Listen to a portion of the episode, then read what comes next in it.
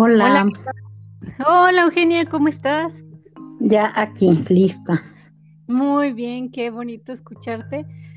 Qué gusto que nos estén acompañando eh, en un episodio más de este podcast Erotismo Sagrado. Y hoy, como todos los episodios, tenemos un tema muy, muy interesante que nos va a llevar no solamente al placer del autoconocimiento, sino también al descubrimiento y a la sanación de nuestro ser de manera integral a través de la sexualidad y de la cosmovisión tántrica. En este caso, desde el tema de la biodescodificación y para eso nos acompaña eh, Parvati, Eugenia Martín. ¿Cómo estás, Eugenia? Qué gusto de escucharte nuevamente. Hola, lista aquí para hablar porque de verdad que este tema nos da muchísimo aprendizaje. Sí, bastante. Primero que nada, a ver, cuéntanos, ¿qué es la biodescodificación? Bio, vida. Descodificación es buscar el, eh, el porqué de cada enfermedad.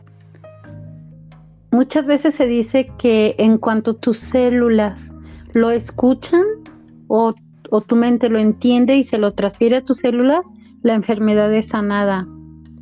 He ahí la importancia de, biodescodificar.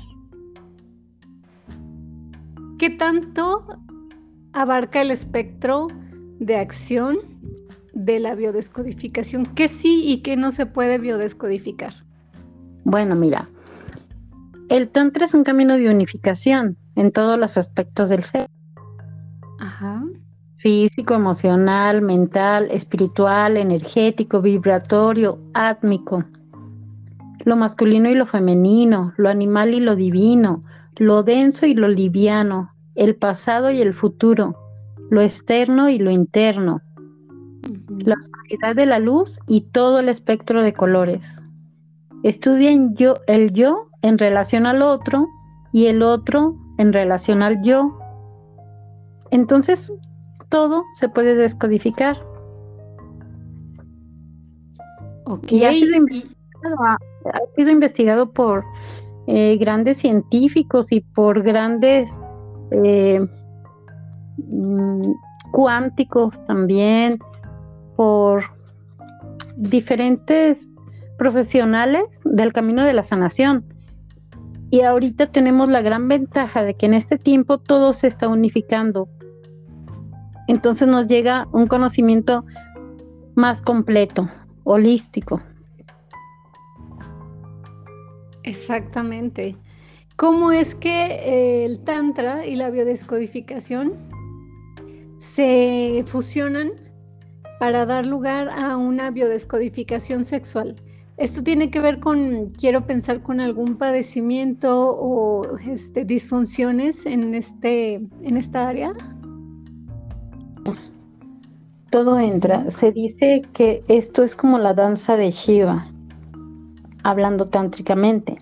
La danza nataraja, la conciencia que danza entre los opuestos, reconociéndolos, aceptándolos, atendiéndolos e integrándolos para trascender. La ignorancia que en el Tantra se refiere al sueño pasajero del que todos despertamos, el Tantra, al no ser una doctrina de condena, sino una vía de comunicación, unificación y acercamiento a nuestro origen dichoso, utiliza la energía, aquí entra la energía sexual que a mí en lo personal no me gusta separar, y la fusión de los opuestos como umbral de ascenso a nuestra esencia. ¿Esto qué quiere decir? más nos conozcamos, más podemos estar livianos. Ahora sí que es al revés, ¿no? Entre más aprendo de mí, más ligero voy. Más integrado. Más integrado y, más ligero, porque no hay necesidad de cargar tantas cosas. Ahorita que pasemos ya de lleno a lo que es la biodescodificación en enfermedades sexuales o en genitales y en todo lo, que nos enseña, porque no es más que una enseñanza, cada enfermedad o cada proceso que vamos pasando son maestros de vida. Se pudiera decir entonces que cada disfunción o cada situación que se manifiesta en nuestro ámbito sexual es meramente un síntoma de lo que podemos liberar y de lo que nos podemos aligerar, ¿cierto? Sí, claro. Exactamente para eso pasamos por ese proceso, o sea, para liberar y para brincar lo que no han hecho generaciones ancestrales. Wow, qué interesante. Sí, te dije que es un tema del que de verdad se puede hablar en más de un programa. Y por ejemplo, hay algo, por ejemplo, yo creo que nos pueden estar escuchando y piensan, mm, yo no encuentro ninguna disfunción en mi sexualidad. Sin embargo, existe también el subconsciente colectivo. Tú hablaste de algo súper importante que es la parte transgeneracional. Hay algo que de cajón todos tengamos la oportunidad de biodescodificar por alguna herencia o alguna lealtad con tanto con el colectivo como con nuestros ancestros? No sé, eso sí no lo sé. Este, no sé qué se me ocurriría, porque realmente son tantas variaciones, somos seres individuales pero que pertenecemos a un, a un una conciencia colectiva. Entonces no sé si realmente hay algo que en que todos pudiéramos trascender, ¿no? Yo tántricamente hablando te podría decir que cuando tuviera un orgasmo al mismo tiempo subiríamos un nivel en la evolución. Claro, entonces ese puede ser un punto de partida, el merecimiento del placer el permitirse el placer más allá de un desfogue fisiológico.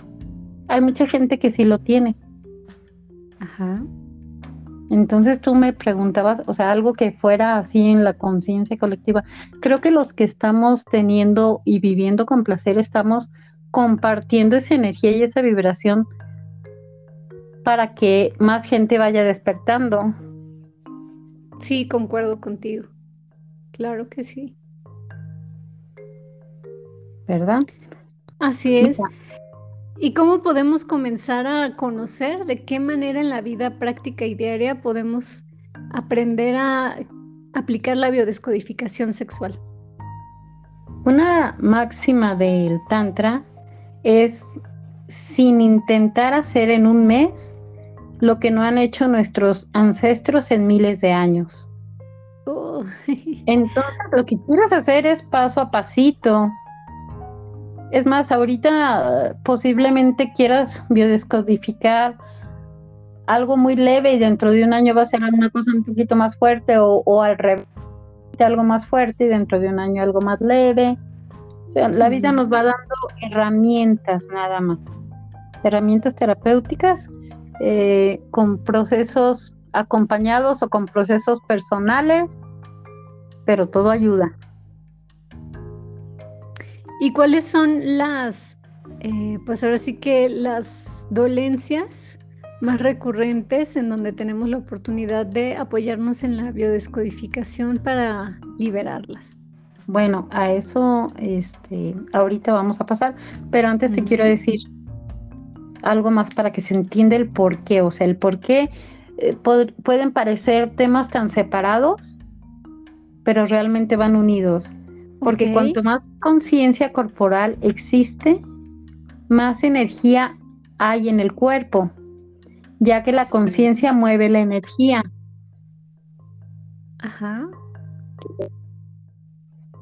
Sí, claro. Yo me acuerdo que mi maestra de Ayurveda decía que mente domina cuerpo y suena como muy Shaolin, muy acá este, muy de gurú elevado, pero que es cierto lo que dices, entre más tengamos conciencia de, de la tierra que están tocando nuestros pies, de qué tanto llenamos nuestros pulmones cuando respiramos, la temperatura del aire que entra a nuestras fosas nasales, ahí estamos nosotros haciéndonos uno con la energía de nuestro cuerpo, con la energía de vida, que yo coincido también completamente contigo, Eugenia. No es que exista la energía vital y la energía sexual, es la misma, es exactamente la misma porque con la energía ya sabemos que está el axioma de que no se crea ni se destruye, solo se transforma, pero además es una sola, que es divina, que es potente y que es creadora y creativa. Nada más quería apuntar eso. Sí, sí, sí. Y bueno, sabemos que la parte más importante de todos los seres humanos es la supervivencia.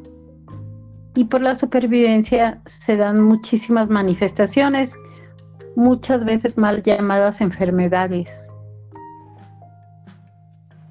O sea que las enfermedades es un, es un movimiento de vida al final de cuentas. Así es, sí. Ajá.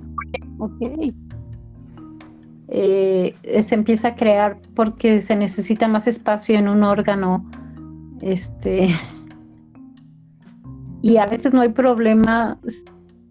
Momento no fuiste al doctor, pero si fuiste al doctor, ya te mandó a algo que mata también las células sanas.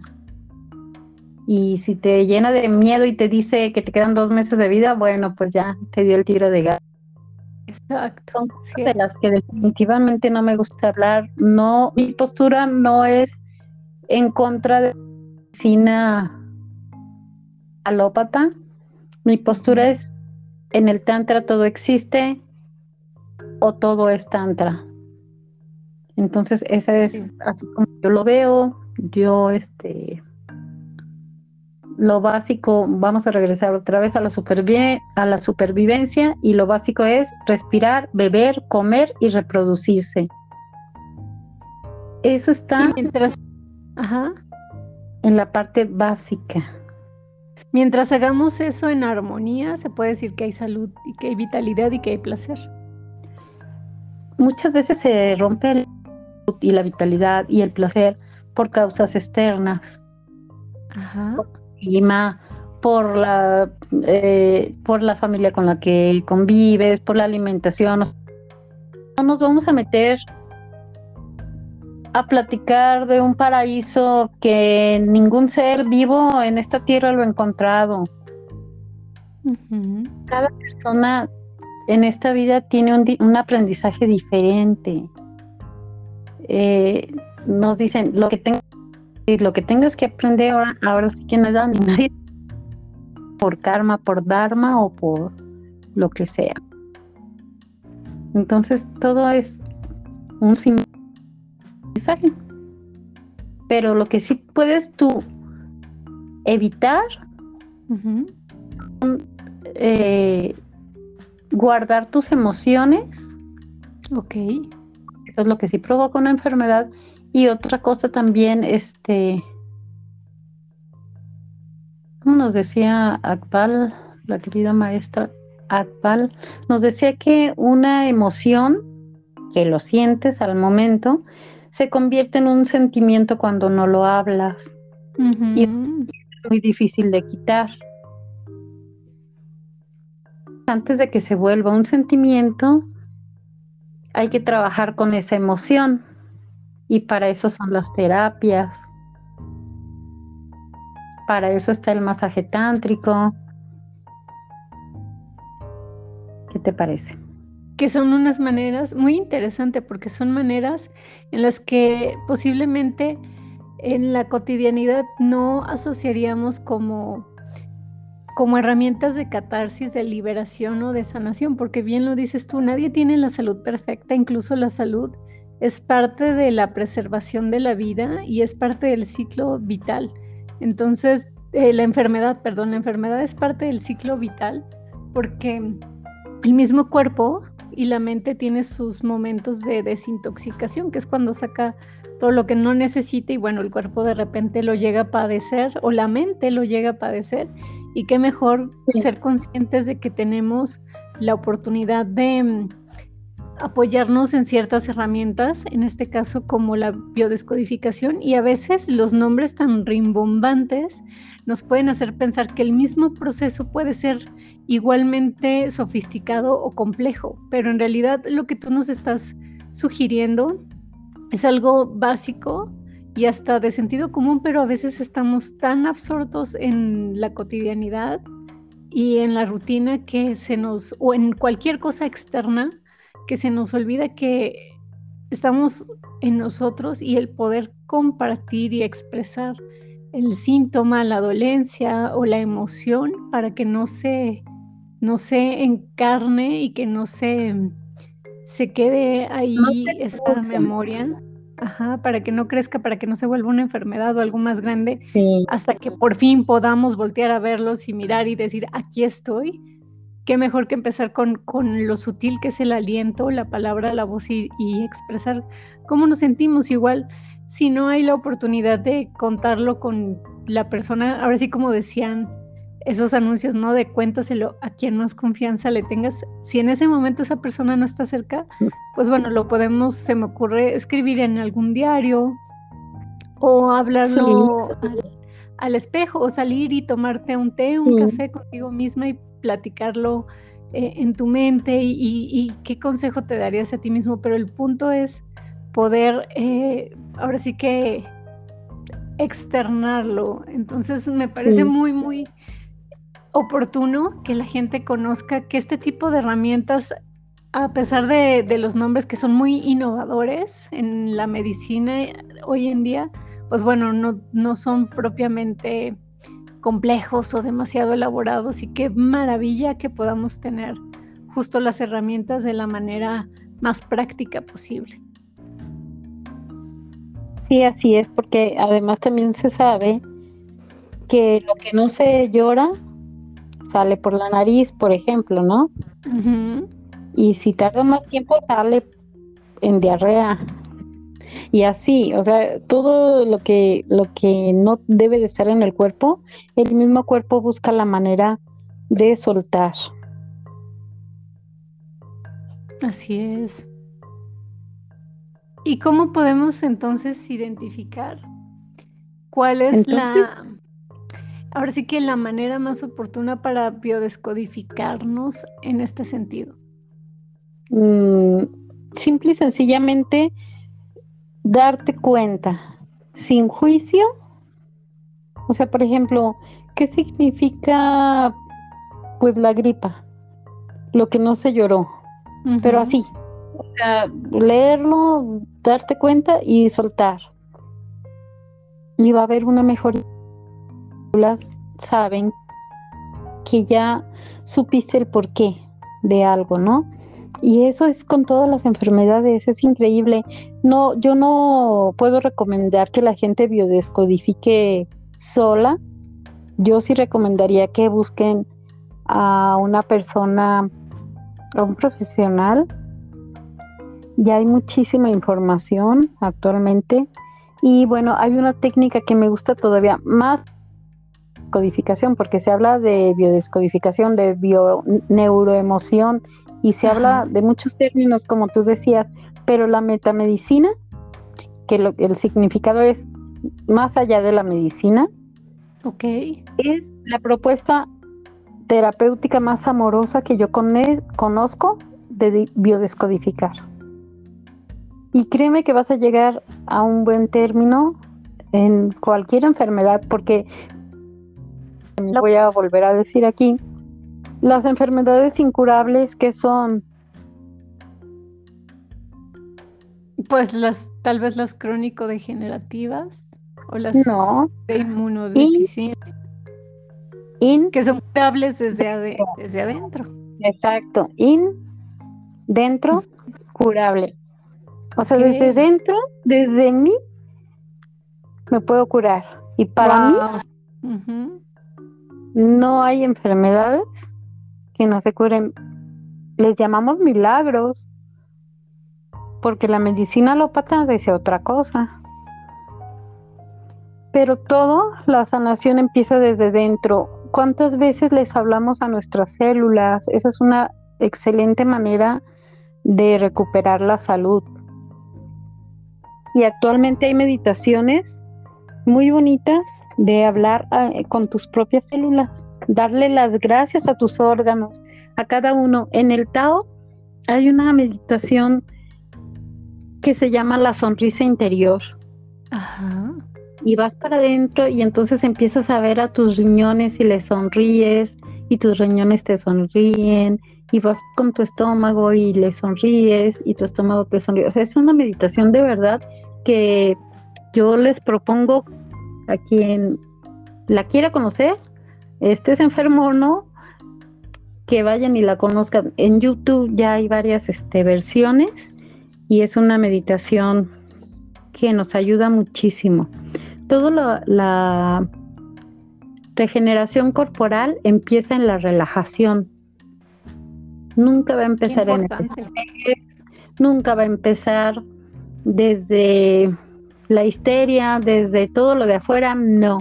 Siempre empieza desde la relajación. Por eso cuando vas a una terapia, la parte más importante es que te sepas relajar. Y ya el cuerpo recuerda cómo regenerarse. Eh, hace muchos años se decía que las neuronas no se regeneraban y que los alcohólicos, por ejemplo, las neuronas que perdían en cada borrachera no se volvían a regenerar. Hoy se sabe que todo se, se regenera en el cuerpo y que el cuerpo que tenemos ahorita no es el mismo que teníamos hace dos años. Entonces imagínate lo rápido que está trabajando la vida dentro de nosotros. Así es. Entonces, ¿qué podemos hacer? Podemos cambiar de la enfermedad a la salud y sobre todo si nacimos en salud, hay que recordarle al cuerpo, naciste en salud y eres salud. Y algo que yo quiero apuntar mi querida Eugenia, para todos los que nos escuchan y no nos conocen, déjenme decirles que tengo el gusto de conocer a Eugenia desde hace ya bastantes años y me consta que lo que nos está compartiendo es algo que ella ha aplicado a su vida porque su resiliencia en el tema de, de la salud y de la vida es algo que ha sabido capitalizar y por eso es que nos lo comparte, porque ella ha aplicado justo esto a diferentes temas propios, ¿no es así? Me gustaría, si, si te sientes cómoda, que nos compartas alguno de, pues, de tus testimonios al respecto. Yo siempre he dicho que mi cuerpo ha sido mi, mi mejor maestro y gracias a él he aprendido muchísimas cosas y como solamente podemos hablar de lo que nosotros vamos viviendo y conociendo. Bueno, pues yo tuve dengue hemorrágico en el 2009 y terminé casi casi desahuciada, o sea, muy baja de peso, todo terriblemente mal. Pero me regresé para mi casa, no me dieron de alta, obviamente. Me regresé para mi casa y empecé a meditar. O sea, de verdad yo por la meditación, o sea, yo, yo en la meditación iba a, otros lugares mágicos y maravillosos que hay en este universo y de ahí agarraba fuerza, energía y todo.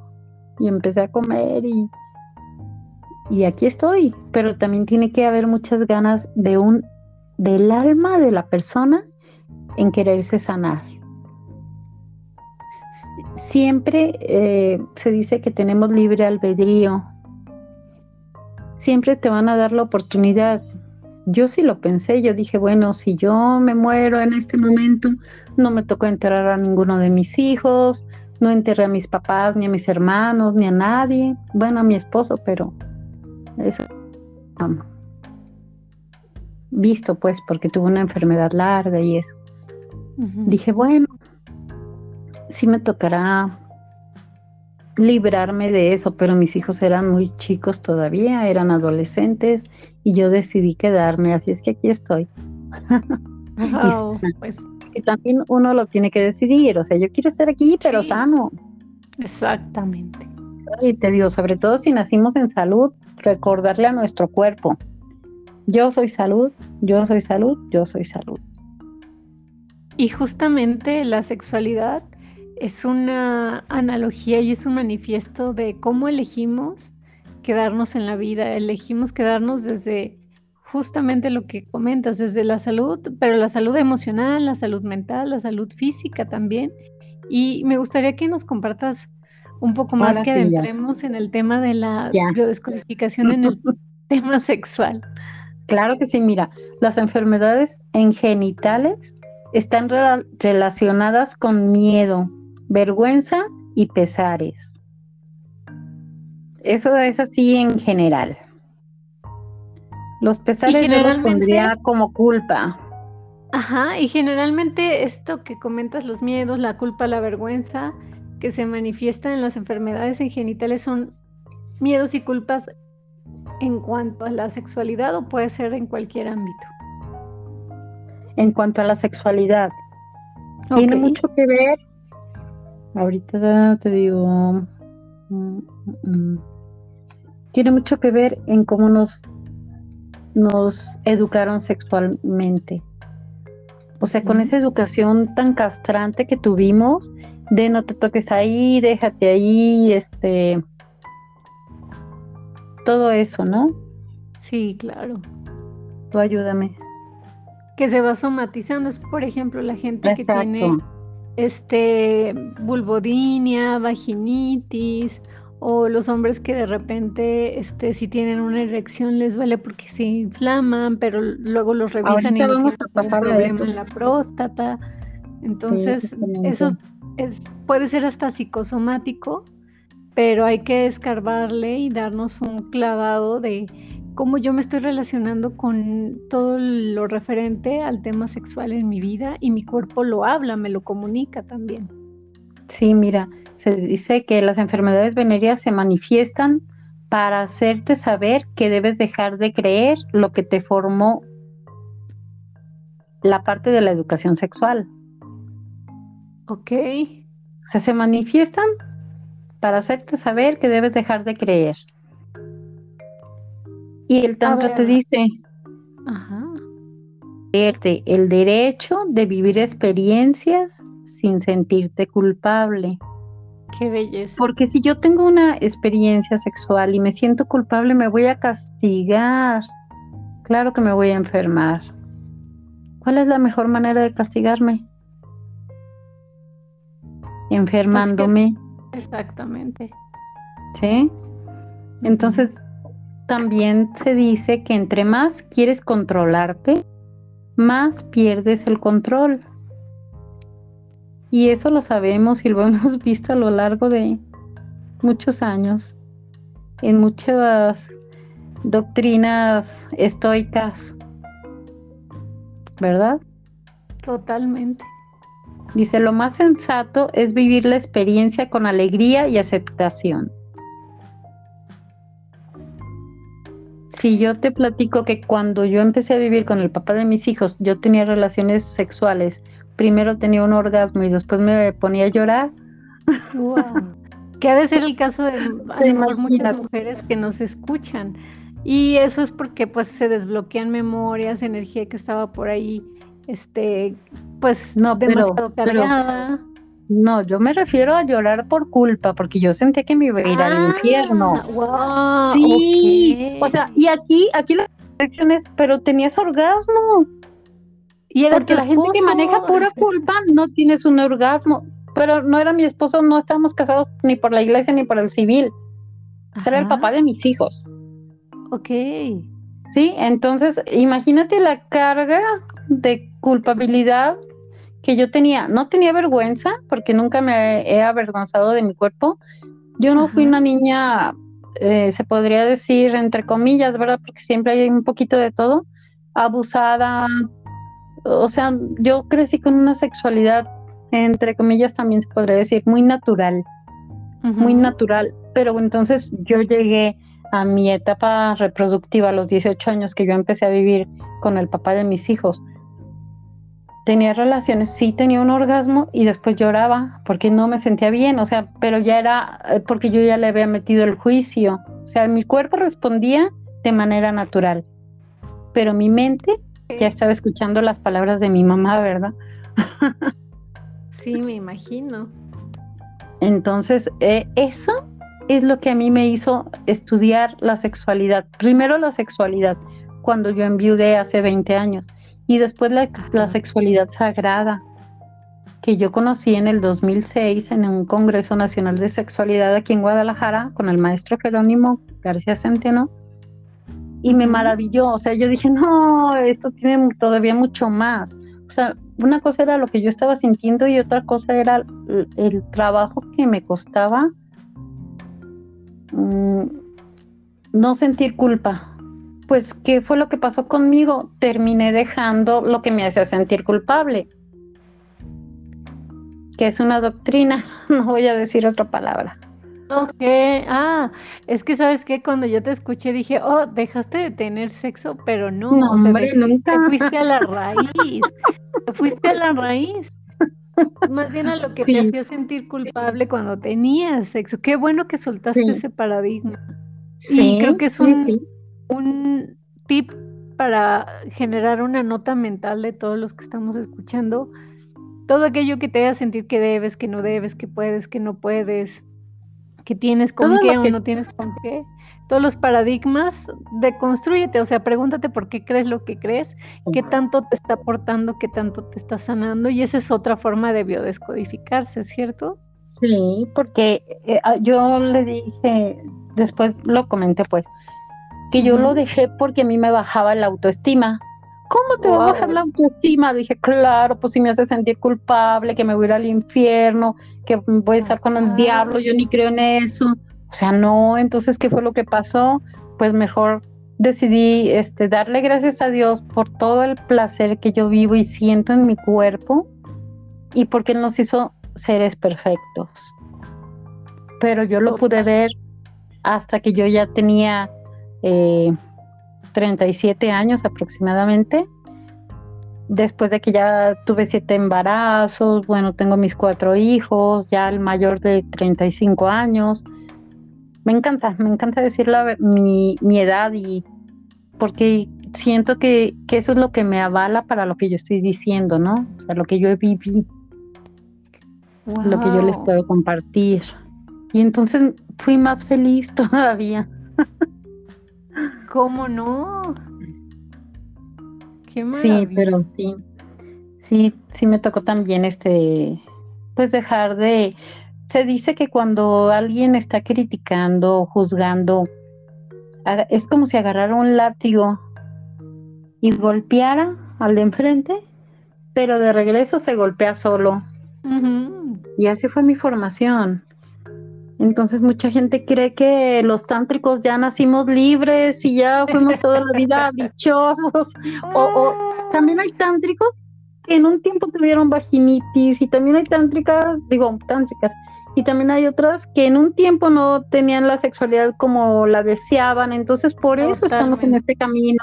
Sí, qué bueno que hiciste esa, esa apuntación porque es bien cierto Mira, no sé si lo comentamos en el, en el programa pasado, pero yo en algún momento me asombré mucho cuando tuve un orgasmo que me duró tres días y eso suena bien bonito, pero cuando no, no, no es algo lo que la gente nos instruye que estamos fabricados o diseñados para ese tipo de placer te saca un montón de onda.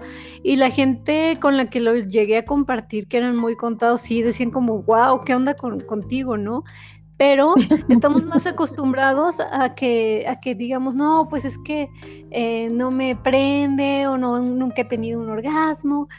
Y como bien lo dices, el hecho de que, de que podamos accesar a ciertas experiencias es porque tomamos la responsabilidad y la curiosidad de decir, a ver, este, por ejemplo, en mi caso, yo sabía que el tantra eh, convierte a los amantes ordinarios en almas gemelas. Eso es lo que dice o lo que sostiene mucho Guillermo Ferrara, por ejemplo. Y a mí sí me, generaba, me hacía sentido, hasta que tuve un compañero, este, una pareja, con el que yo, mira, Eugenia, se los comparto a todos, yo lo amaba de mis chakras superiores es, más, de, mi segundo, de mi tercer chakra hacia arriba. Los dos primeros era de no. Y yo me aferraba con las enseñanzas tántricas de que pues lo iba a aprender a amar completamente y eso nunca sucedió porque pues no era así, pero a veces uno cree que porque estás en el camino tántrico siempre va a ser todo puro placer y pura gozadera. Y en realidad es puro autoconocimiento, sobre todo. Exactamente. Es sanar es sanar, porque yo sé que sí hay seres que han sido libres en su educación, pero aún así encuentran su camino.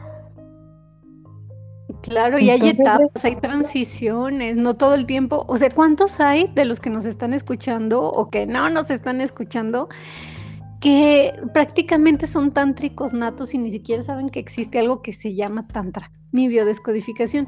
Pero también tiene sus momentos en los que hay que mirar esa parte nosotros para integrarla y de eso se trata, de hacer pausas, de encontrarnos con nosotros mismos y de trascender ciertas experiencias, ya sea a través de nuestras relaciones, de, nuestras, de nuestra sintomatología.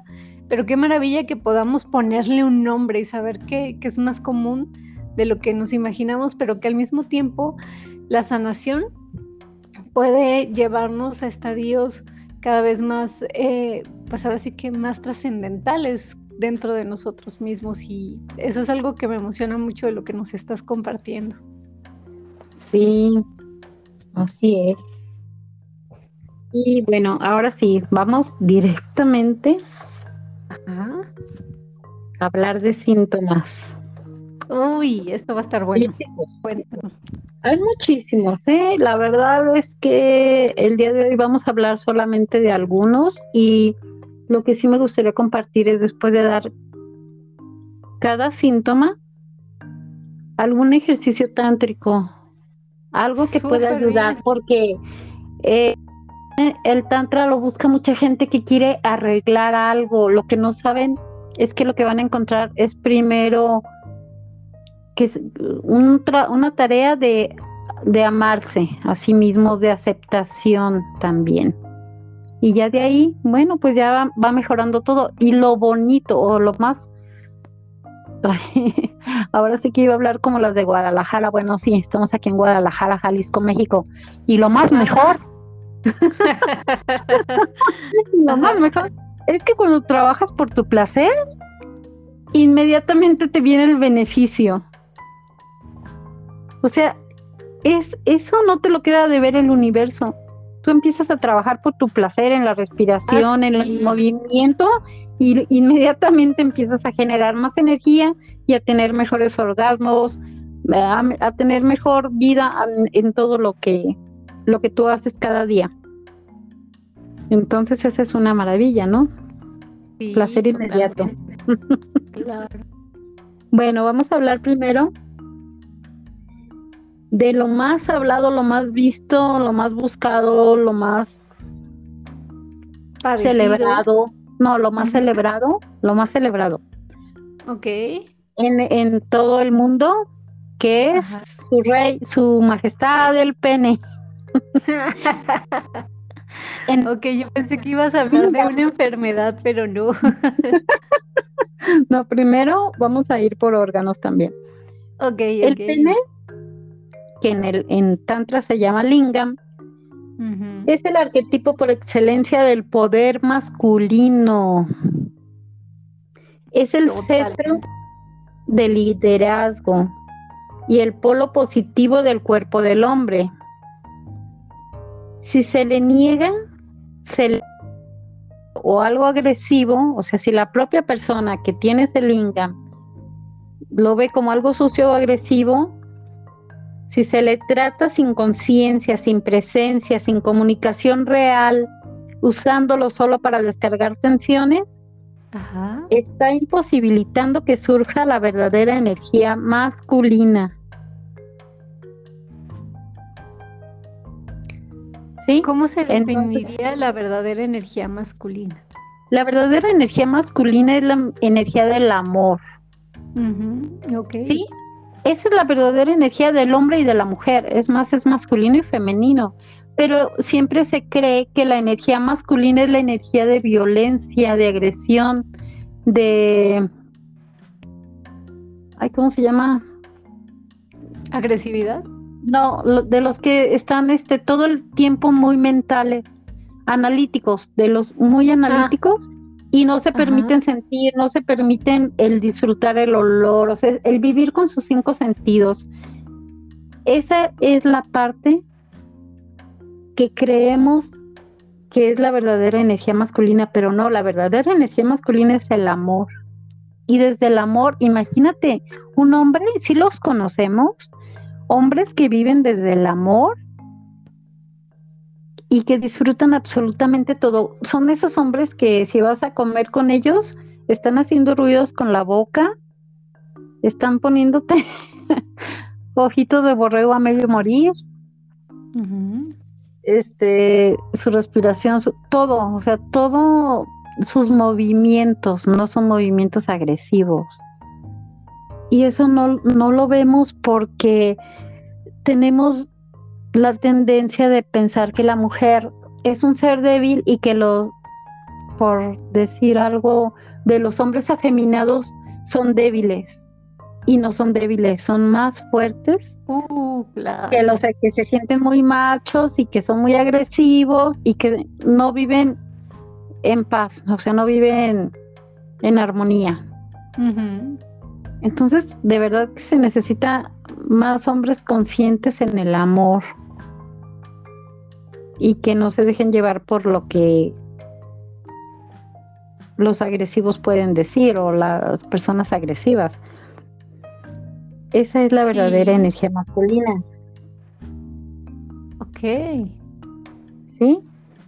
Perfecto. Y bueno, uno de, de las enfermedades, ahora sí voy a una enfermedad del pene, es una ulceración. Esta llega a suceder cuando hay una lucha con otro macho en el territorio sexual. Y a nivel del subconsciente, otro macho puede ser algún compañero de trabajo, por ejemplo, es decir, algún macho cercano. Sí, pero ahí sí, ahí sí sería otro tipo de enfermedad ya la competencia laboral y todo eso es diferente a lo que nos presenta la sexualidad. Y entonces en este caso, ¿qué otro macho? En este caso lo que sucede, no, lo que sucede es que se ensancha y lleva más sangre. Ajá. Se nota un pene más venoso, o sea, cuando cuando hay un galán por ahí, tu pareja empieza a tener mejores erecciones. ¿Sí? Porque también el tener una erección demasiado dura puede ser muy agresivo para la mujer. Así es. Más dentro del tantra se propone que el pene no esté tan erecto a la hora de penetrar para que no lastime. Que ya dentro de la mujer termine de, de erectarse. No sé si habías escuchado ese, ese ejercicio de parejas. Sí, claro, incluso en el taoísmo también existe lo que es la penetración suave, en donde ni siquiera tiene que estar erecto. La mujer lo abraza con sus labios y dentro de ella comienza a erguirse. Exactamente, así. Bueno, y, y seguimos con el tema. Hablamos de la impotencia. ¿A qué te suena la impotencia? Esa, esa incapacidad de poder lograr, no nada más una erección, sino de lograr algo. Sí, es impotente en situaciones externas. Hay, yo cuando veo el, el, el masaje a parejas, eh, porque el hombre está empezando a tener impotencia, me doy cuenta que la mujer está demasiado masculinizada. Entonces el hombre se vuelve impotente y se vuelve impotente literal. Entonces, mucho cuidado en, cómo como parejas estamos eh, teniendo la energía. Hay una postura desde al dormir, hay una postura eh, por lo general, o sea, darle su lugar al hombre. El hombre está, bueno, el hombre está a la derecha de la mujer y la mujer a la izquierda del hombre, de preferencia, siempre que se pueda. Y también así hay que dormir para que haya una fluidez de energía como más correcta. Esto si el hombre es diestro, ¿correcto? Si el hombre es diestro. No, sí, sí importa. Sí, todos esos pequeños detalles sí importan, por eso te dije, es un tema demasiado extenso como para hablar ahorita un poquito, pero vamos a seguir hablando de esto. Sí importa. Hay este, las personas que son zurdas, pues es al revés. Ok. Sí, claro, tiene todo el Entonces, en el Tantra, para un hombre que presenta impotencia, ¿qué le podrías tú recomendar? ¿Qué ejercicio? Un ejercicio, pues. Yo creo que el meditar en flor de loto, el poder apoyarte en los isquiones y visualizar cómo cada vez que inhalas te vas arraigando en la tierra, arraigando, es decir, desde tus genitales, desde la raíz de tu columna, cómo se van, eh, pues ahora sí que saliendo esas raíces que te conectan con tu primer madre, que es la madre tierra, y de esa manera poder encontrar y tomar de la vida y de la tierra la fuerza de la energía, la fuerza del poder de la creación, que es con la que crece todo en, este planeta. Qué bonito ejercicio. Sí, sí me late mucho.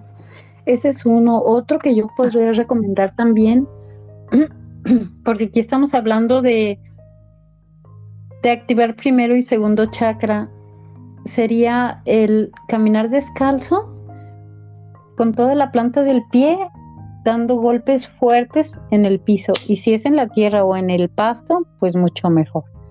Este para activar, para que la vibración llegue hasta el primero y segundo chakra y dar unos pasos así cada día, o sea, sintiendo la fuerza. Sí, esos esos dos ejercicios y nada más recordarle eh, digo, recordarnos que las personas con impotencia también suelen ser personas que quieren resolver los problemas ajenos y no siempre lo logran. Wow. Entonces eso también tiene que ver y pues nada más dejar que los demás resuelvan sus propios problemas. Qué, qué valioso. Fíjate en qué edad aproximadamente empieza la impotencia, ¿no? ¿En qué edad? Pues por ahí de los 40, 50 años, yo quiero suponer que es cuando los papás tienen, los hombres que son padres, pues tienen como eh, la inquietud de proveerles a sus hijos o a su clan todo lo necesario y tal vez les amedrenta el no poder.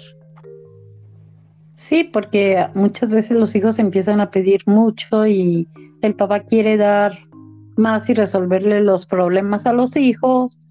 Hay gente de todas las edades, pero pero se supone que eso debería de ser, o bueno, así no lo, lo manejaron en la sexualidad humana occidental, no en el tantra. Que la impotencia te va a llegar, o sea, antes, cuando, cuando yo era niña, niña, niña, pensaba que a los 40 años era una persona vieja, ahora sé ah. que no. Entonces, desde chiquitos, los niños dicen que piensan que se les va a acabar, porque así se los dice la sociedad.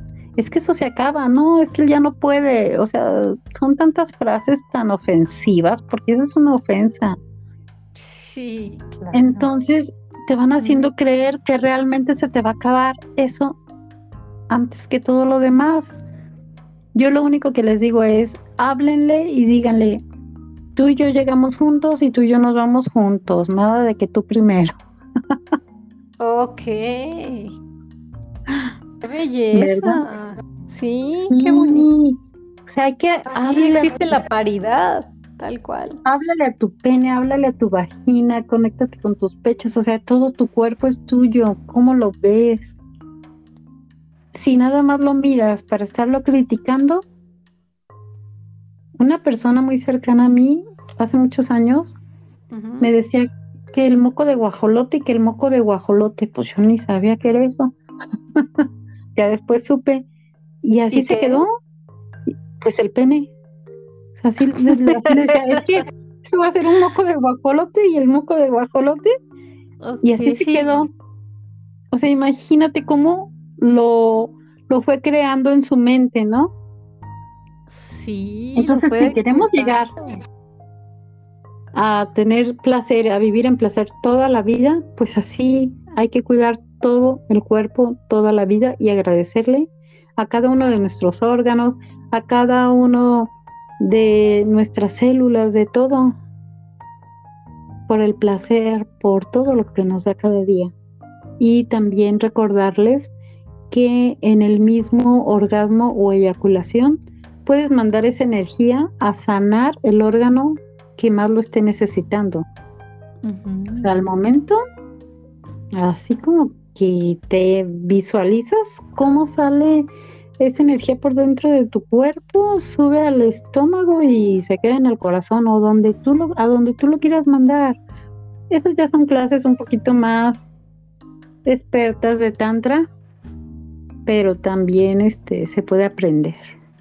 Claro, y, lo que les recomendamos es que nos sigan en nuestras redes sociales, quédense hasta el final del programa, ya nos falta poquito, pero para que si quieren aprender todo esto, hay clases de masaje tántrico que das tú, Eugenia, hay talleres para parejas y demás, donde van a poder practicar todo esto que les comentamos. Pero mientras tanto hay que aprovechar el tiempo y vamos a continuar con el tema. Seguramente este, vamos a tener una segunda parte porque, como bien lo mencionas, hay muchísimo todavía que compartir, así que vamos continuando. Bueno, la cándida vaginal. Infección vinculada al compromiso con tu pareja. y bueno, este en el Tao se dice que las tigresas blancas utilizaban un pepino pelado porque es astringente, bien lavado, claro, todo. Sí. Y lo usaban en, la vagina y eso quita también la cándida. Está comprobado. Entonces, eso sí lo recomiendo. Pueden pedir un pepinito o un... Si ya es gusto aparte. sí, claro. Pero qué curioso, ¿sabes? Que la cándida, este, muchas mujeres que la padecen, pues dejan de comer eh, todo lo que genera ah, levadura, ¿no? Este, no solamente en el intestino, pero pues, ajá, y, justamente es harinas, lácteos y azúcar. Pero qué impresionante porque, bueno, también hablando de biodescodificación, las harinas son papá, la los lácteos son mamá, pero el azúcar es el placer de estar en la vida y justo o sea, si lo trasladamos a que la mujer que padece cándida es porque no, ha desarrollado la capacidad o la convicción de comprometerse, una mujer o un ser humano no se puede comprometer si no ha tomado la fuerza de mamá y papá para poder tener placer en la vida. Entonces se me hace súper impresionante cómo está interconectado todo. Ay, que perfectamente bien lo... perfectamente bien, sí. Así Qué impresión. Sí. Y bueno, vamos a empezar con la sequedad vaginal, que dentro del Tantra se le llama Venus en huelga. ¿Habías escuchado ese término? no, pero está súper cómico porque es como de, ah, no, pues si no me tratan bonito ni más. pero ¿sabes qué? Bueno, eso yo lo había escuchado como huelga de pierna cruzada, pero es que esta es una manera padrísima de estar aprendiendo, ¿no? O sea, tiene que ser divertido si no, no lo aprendes. Sí, definitivamente. bueno, la Venus en huelga es... Se inflaman por rabia y frustración. Mm. Y en biodescodificación el significado es atrapar un pedazo de hombre. O sea, están ¡Ah! viendo a otro. O sea, pero además de resentidas, están en una polaridad masculina de querer tomar, controlar. Sí. Oh, qué cañón, qué cañón, pero qué interesante, qué bonito poder mirar y decir, ah, mira, pues sí, de este pie cogeo y lo tomo y, cómo puedo soltar, cómo puedo relajar. Y sanar, ¿no? Y aquí qué ejercicio le podríamos dar. ¡Wow! Pues el que se me ocurre es que si tienen la posibilidad de tomar un baño de asiento o estar en un cuerpo de agua, en el mar, en un río, en su bañera, o simplemente hicimos, sugerimos el primer ejercicio de hacer postura de medio loto en la tierra, visualicen, imagínense que están en un cuerpo de agua, este, y visualicen y sientan mientras ustedes eh, perciben las corrientes de agua debajo y, y rozando su, sus labios, sus labios vaginales, como esa fluidez del agua, esa feminidad del agua que tiene la capacidad de fluir, valga la redundancia, de ser contenida, de adaptarse a la forma que la contiene. Y sus labios son una misma y una sola energía. Y sientan como ustedes van tomando esa capacidad de, de refrescar, de fluir, de adaptarse, de relajarse.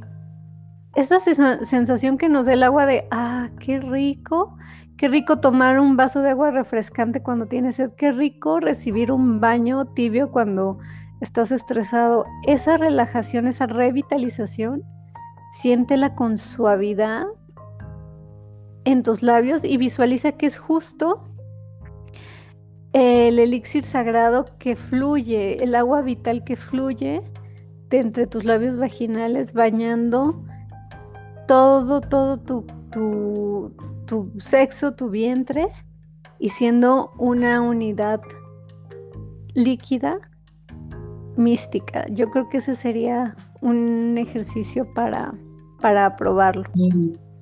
Fíjate que sí, me, me gusta mucho ese ejercicio y también yo les recomendaría el baile, el baile de cadera, el belly dance.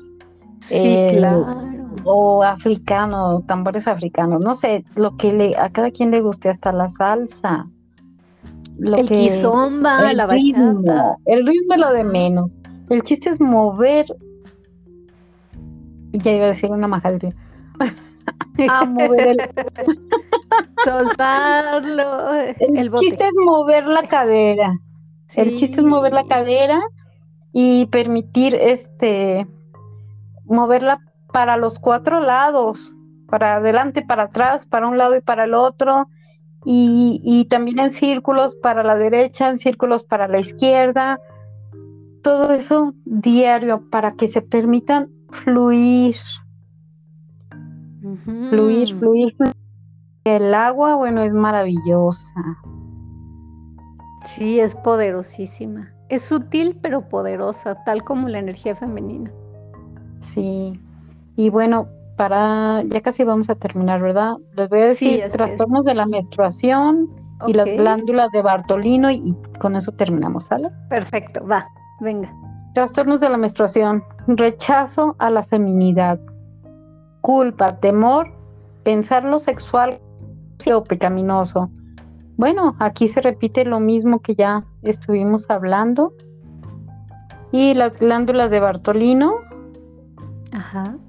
que esas se dan en la son, están en la apertura vaginal, segregan lubricante y feromona.